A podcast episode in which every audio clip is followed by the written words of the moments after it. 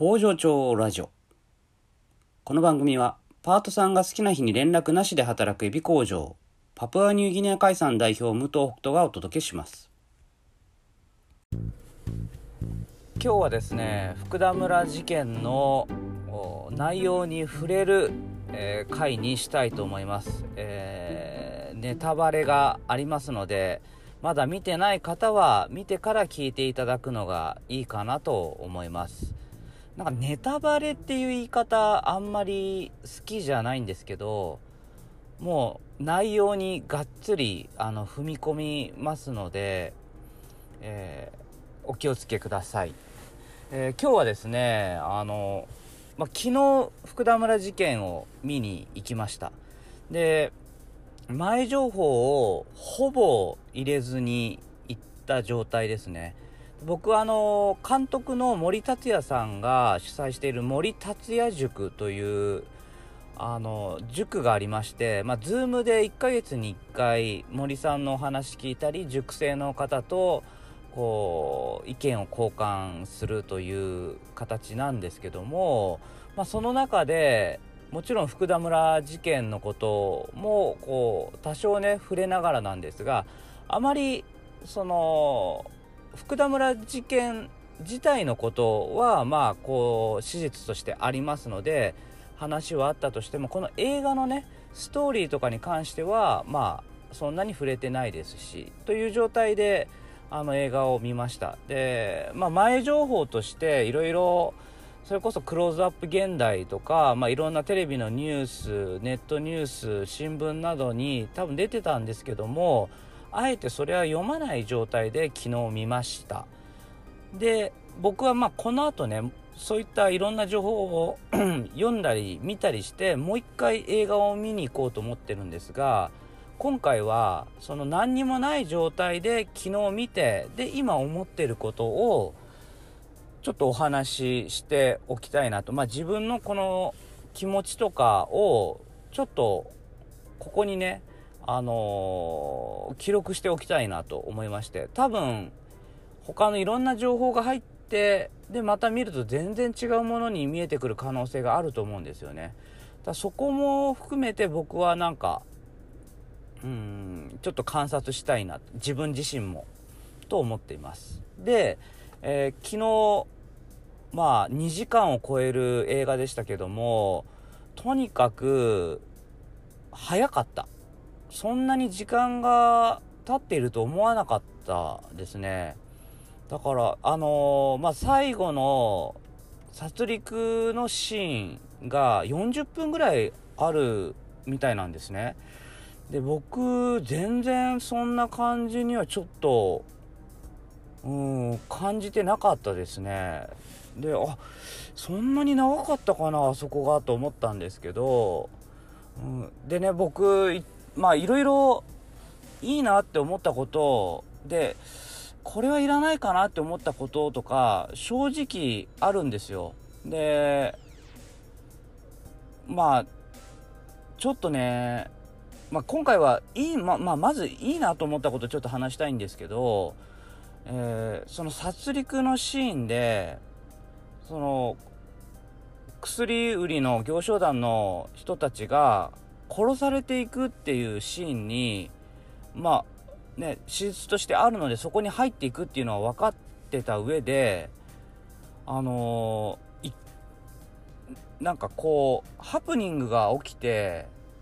でそっからなんか流れとか勢いで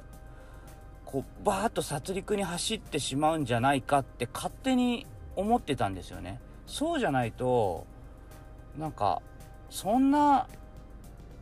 こう普通の人たちが殺して人を殺すっていうような心理状態にならないんじゃないかなと。でそこにこう整合性を持つためにはもう勢いでいくっていうふうに思ってたんですけどまあ映画見てたら一回落ち着くんですよねそのトラブルみたいなところから。ね船頭さんがとこうちょっと揉めるようなことになって人が集まってきても一回落ち着くんですよね。村長さんを含めて本当に本当に落ち着く。であれこの流れの中で一回落ち着いたらまた別のなんかタイミングで殺戮のその場面になるのかなって僕は思っちゃったぐらい落ち着いたんですよ。だけどそっからどんどんとこうまたおかしくなっていく。でそのおかしくなっていくところが雰囲気がねその場の雰囲気というかそれが、まあ、高揚していっちゃうというか、まあ、それこそ集団心理の中ででやっぱり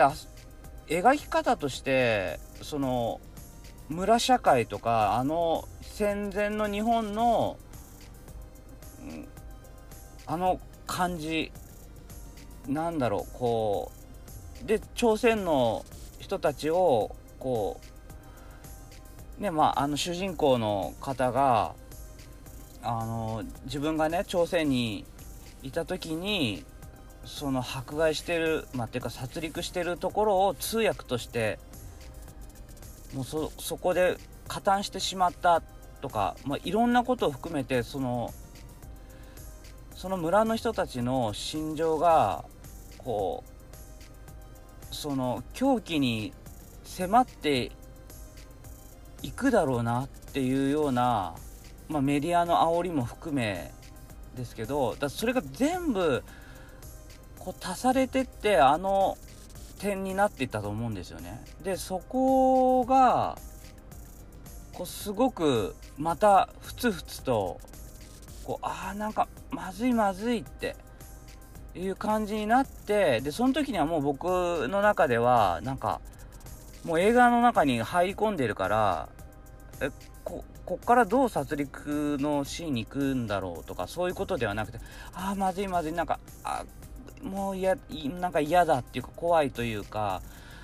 なんかそういう感じになっていったところでのあの旦那さんを待ってる人のあの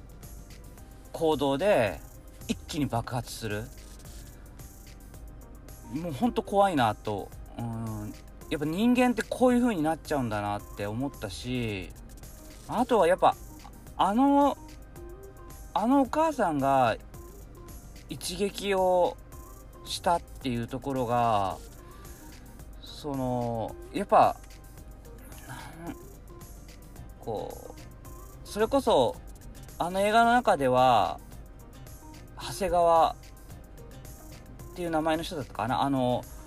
えーと、水道橋博士がやったあの役柄の人とかまあそのうんと軍服を着てね、えー、自警団を組んでっていう人たちのなんか常にギャーギャー言ってる感じ。でもう差別をしてもう周りのから流れてくるその情報をもう鵜呑みに受け取ってっていう人たちって意外となんかそのな最初のなんていうのかなそのずっとそうやってなんかもうガヤガヤガヤガヤしてるんだけどですごく威勢のいいことを言ってなんか身内の中ではそういう感じ。でまあそれはある意味で自分のポジションとかを取ってるのかなって思いますけどでも実際にこう一線を越える時って意外にそういう人たちじゃない、もっとこうそれこそあの村の中では本当に苦しく耐えていたあの女性の方。自分の不安もあるしどうしてっていいかわからないし憎しみもあるしでそれはある意味でみんなが林立てたから林立てたというか、うん、そのね朝鮮の人たちへのその感情の煽りみたいのも含めてやったからああいう風に追い詰められていったと思うんですよね。で一線を越えてしまったでそこからもう一気に、うん、やっぱり集団の怖さ。一つ違う流れに行った時にあれは攻撃まあもうあの瞬間は攻撃に変わっていくけどその前は守ろうとしてるんですよね。自分たちを村を。うん。守ろうとするするから攻撃する、まあ、これは会社とかの組織でも一緒ですよね、うん、実際にその手を出すとかじゃなかったとしても人を追いやるとか、うん、弾くとかで自分を守るっていう。だからそういうだからあそこの村で福田村で起きたことっていうのはやっぱりどこででも起きることだって多分森達也監督は言ってるけどもうほんとまさしくそうででしかも形はいろんな形で同じことが行われてると思うんですよね。うんだうん。だそれが殺戮というとこまで行くとうんああいう風な形で出てきて、一気に、もう自分たちで自分たちを止めることはできない、誰も止めることができないっていう、本当に悲劇で、っていうのをね、あの、すごく感じました。だから、まあ、これは映画の演出という意味で、すごかったのか、まあ、それが史実に基づいてそういう流れだったのかわからないですけど、まあ、ただ、その薬売りのえー、頭のね、永山瑛太さんが、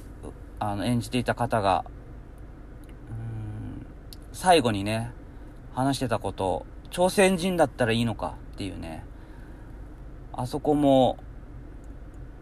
あそこはなんかやっぱり、うん、すごかったなと思うし、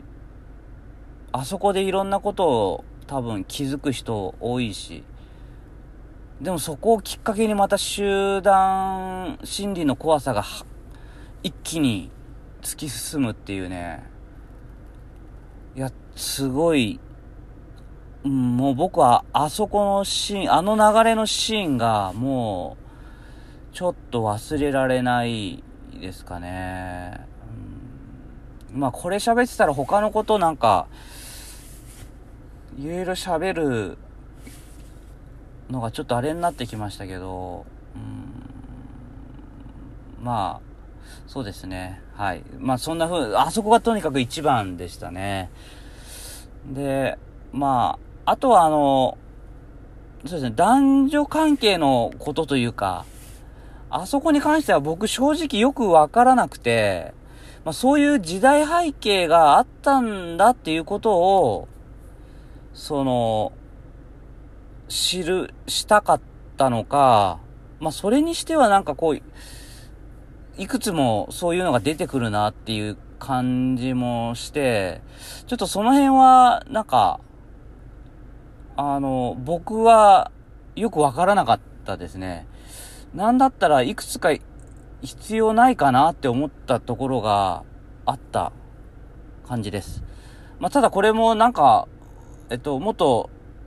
本読んだり、いろいろ情報が入ってくるとちょっと違う見方になるのかもしれないですけども、えー、そこはちょっと僕よくわかんなかったかなと。うん、で、あと新聞社の記者の方が出てきたこととかは僕はすごく良かったかなと思います。あのメディアが一緒にその不安を煽って集団心理を、まあ、ある意味で作ってきた。国と一緒に作ってきたのがメディアだっただろうな、という。で、その中で多分、苦しんでる記者の方はいただろうし、それは今のメディアの方に向けて、もう多分発信しているだろうし、うん、良かったかなと思います。で、やっぱ関東大震災の時に、10万人近くの方が亡くなって、で、朝鮮人の方が虐殺されたり、っていうことがあって、で、他にも、日本人で、えー、社会主義者として殺されてしまった人とか、まあ、いろんな、その、思想の違いで殺されてしまった人たちもいるということも含めて、えー、描いていて、うん、そういう背景をいろいろと入れてくれたのは良かったかなって僕個人としては思ってます。まあ、映画としてあの、その、わかりやすかったかっていうとちょっとどうなのかわからないですけども、僕は、あの、良かったなというふうに、えー、ふうに感じましたかね。はい。うん。まあ映画全体としてやっぱり、あのー、森監督はよく劇映画のこと、やっぱり劇映画はエンタメだと。劇映画はじゃないか、映画はかな。めエンタメの要素があるんだと。で、うん、そこを、まあ、内容としてすごくこう、深刻な内容なので、エンタメっていう言い方がちょっと、あの、僕みたいなこう、関係者じゃない人が使うとどうなのかなって思うかもしれないけども、まあ、映画として素晴らしかったなと思うし、うん、多くの人に見てもらいたいなと思うし、おすすめできるし、うん。やっぱね、ドキュメンタリー映画とかだと、自分すごいいいなと思っても、これみんなにおすすめしても、うん、どう思うかなって思う時あるんですよね。でも、やっぱ劇映画だったら、すんなりとね、おすすめできる。うん。まあ、全部ができるわけじゃないですけどね。うん、福田村事件はできる。なぜなら、僕もう一回本当に見に行きたいなと思ってるし、多分行くと思うし、うん。っていうところですかね。うん、あと俳優陣の方が、うん、やっぱり、あ永山瑛太さん好きになったなというのもありますし、田中玲奈さんも好きになったなっていう、うん、いい役者さんいっぱい、あの出てますからね。うん、森さんなんか、すごいな。まあ、勝手にね、森達也塾っていうのに入って、こう、1ヶ月に1回、まだ数ヶ月ですけどね、ちょっと、こう、接しながらだったので、なんかこう近い存在に感じてしまっていたけども、いや、やっぱ、すごいなという感じがね、はい、すごいしました。はい、これがね、まあ2回目になると、どういう感想になるのかね、ちょっと、あの、わからないですけども、うん、あの、とりあえず1回目のえー、感想はこれにて、えー、終わりたいと思います。多分、言い残し、言い忘れが、えー、山ほどあると思いますので、2回目があるかもしれないで、2回目ってこの、1回しか見てない状態での言い忘れを、明日2回目があるかもしれないですけども、はい。えー、また聞いていただければと思います。では、さよなら。